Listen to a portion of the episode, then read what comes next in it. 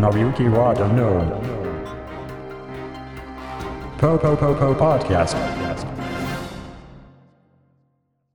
はい、どうも、えー、っと、和田紀之です。えー本日はですね、えーユーザーインターフェースと、えー音と、その未来について、えーお話ししていければなと思うんですけど、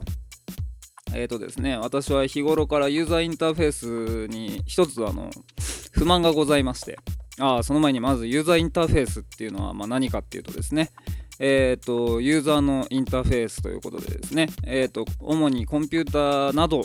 を操作する際に人間と、えーそのデバイスの接合部分というかですねコミュニケーションのための、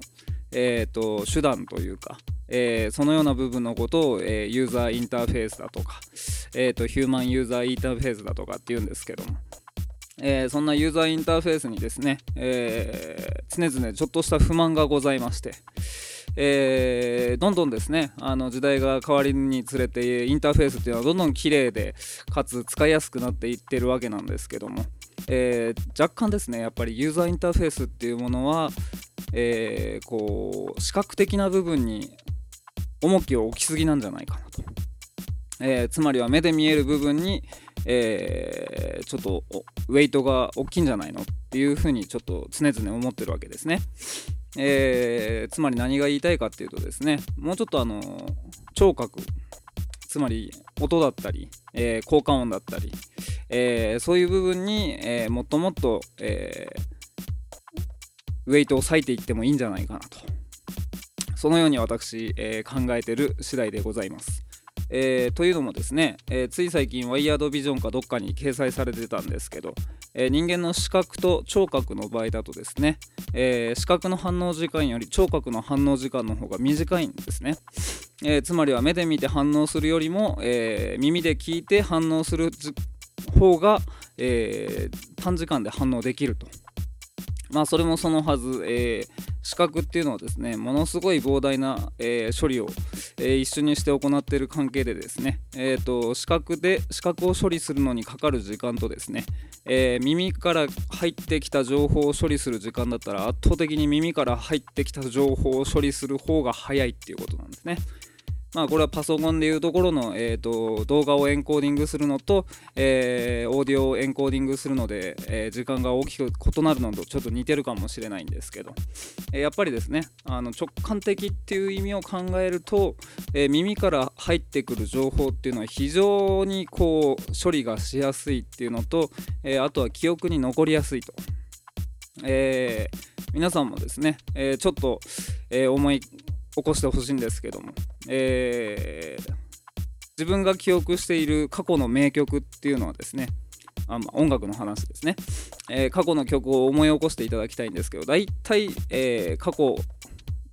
名曲というかですね思い出の曲には、えー何らか付随する思い出の情報っていうのが確実に一緒にセットになって記憶されてると思うんですね、えー私もですねやっぱり、えーアンダーワールドとかダフトパンクとかを聞くとですねあのーすごい頑張って仕事してた頃の嫌な思い出が、えー今でも鮮明に蘇ってしまうためですねもう若干トラウマにはなななってるんですけども、えーそのようにですね音と記憶っていうものはかなりこう密接に、えー関係してると密接な関係があると私はそのように、えー考えてる次第でございます。あとはまあ例えば Windows のボーンっていうえー、とエラー音というかビープもそうですけども、えーちょっとビクッとなるというかですね。あの視覚的にびっくりマークが出てくるよりも、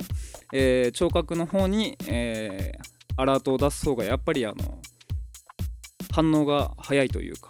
記憶に残るというか、えビクッとするというかですね、え確実にその、えー人間というか人体というか精神に与える影響っていうのは、えー視覚よりも聴覚の方が強いと私は思うんですね。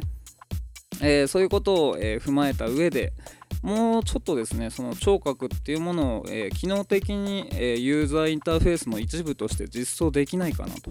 え常々私はそのように、え考えている次第でございます。えー、というんですかね、えー今だと例えばそれこそ前述したように、えーアラートだったりエラー音っていう形の、えー効果音程度があとはまあクリックした時のカチッと音だとかそういう細かい部分の何て言うんですかね世界観というか、えーあしらいというか味付け程度の、えー効果音というかそのユーザーインターフェースにとっての音声っていうのはその程度の領域だとまだ思うんですね。えーしかしながらですねもうちょっとこうよりオフェンシブにユーザーインターフェースの中に音っていう新しいレイヤーをですね取り込むことが僕はできるんじゃないかなとその記憶と紐付けするだとか何らかのアクションと紐付けする形で音声っていうものをもうちょっと、えー攻撃的に使うことができるんじゃないかなと、えー私の方では考えてる次第でございます。えーということでですね、えー次回のメールフォームプロ 2. 点じゃねえや3.0はですね、えーそういう形でちょっと音にこだわった若干うざいと思うんですけど、えー音にこだわってもうちょっと攻撃的なですねアップデートをさせていただけたらいただけたらなともうさっきからカミカミで本当に申し訳ないんですけど、えーそのように考えている次第です、えホームページウェブサイトっていうのも基本的にはそのユーザーインターフェースの一部分なんですよね、えーそのウェブサイトに掲載されてる情報を知るためのユーザーインターフェースがいわゆるウェブデザインっていうものなので、えーそういったウェブデザインの中にもですねもっと、えー効果音的なものだったり、えーもうちょっとそのオフェンシブな音声の使い方っていうのがあるんじゃないかなと。私はそのように考えてちょっとそういうものを模索していきたいなと、えー思っております、えーやっぱりですね、えーポッドキャストなんて今やってる人あんまりいないかもしれないんですけど私はだいぶポッドキャストっていうのがまだまだ未来のある分野だと思ってるんですね。というのもやっぱり、え音声っていうのはそれだけ影響力が強いというかですね、えー、とやっぱりプレーンテキストと比べると全然その情報の伝達力っていうものが、えー段違いにやっぱり強いと思うんですね。えー例えば、えーテキストでバカって書いてあるのと、えー音声でバカっていうのだとですねその同じバカっていう言葉に対してでもですね、えー付随する情報っていうのが全然異なると思うんですね。えーそういうことでですね、まあ、音声を含めて、いろいろとですね、ユーザーインターフェースっていうのはもうもうちょっとその視覚だけじゃなく、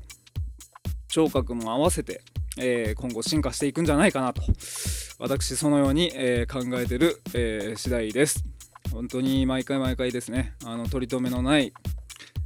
まとまりのない、えーポッドキャストになって大変恐縮なんですけど、えーそんなような形でですね、えー今一度、えー音声の音声についてですね、えーちょっと考えてみていただけたら幸いでございます。ということで第13回だと思いますが、ポッドキャスト、えーまとまりのないポッドキャストで申し訳ございませんが、えーこれにてお開きとさせていただきます。和田紀之でした。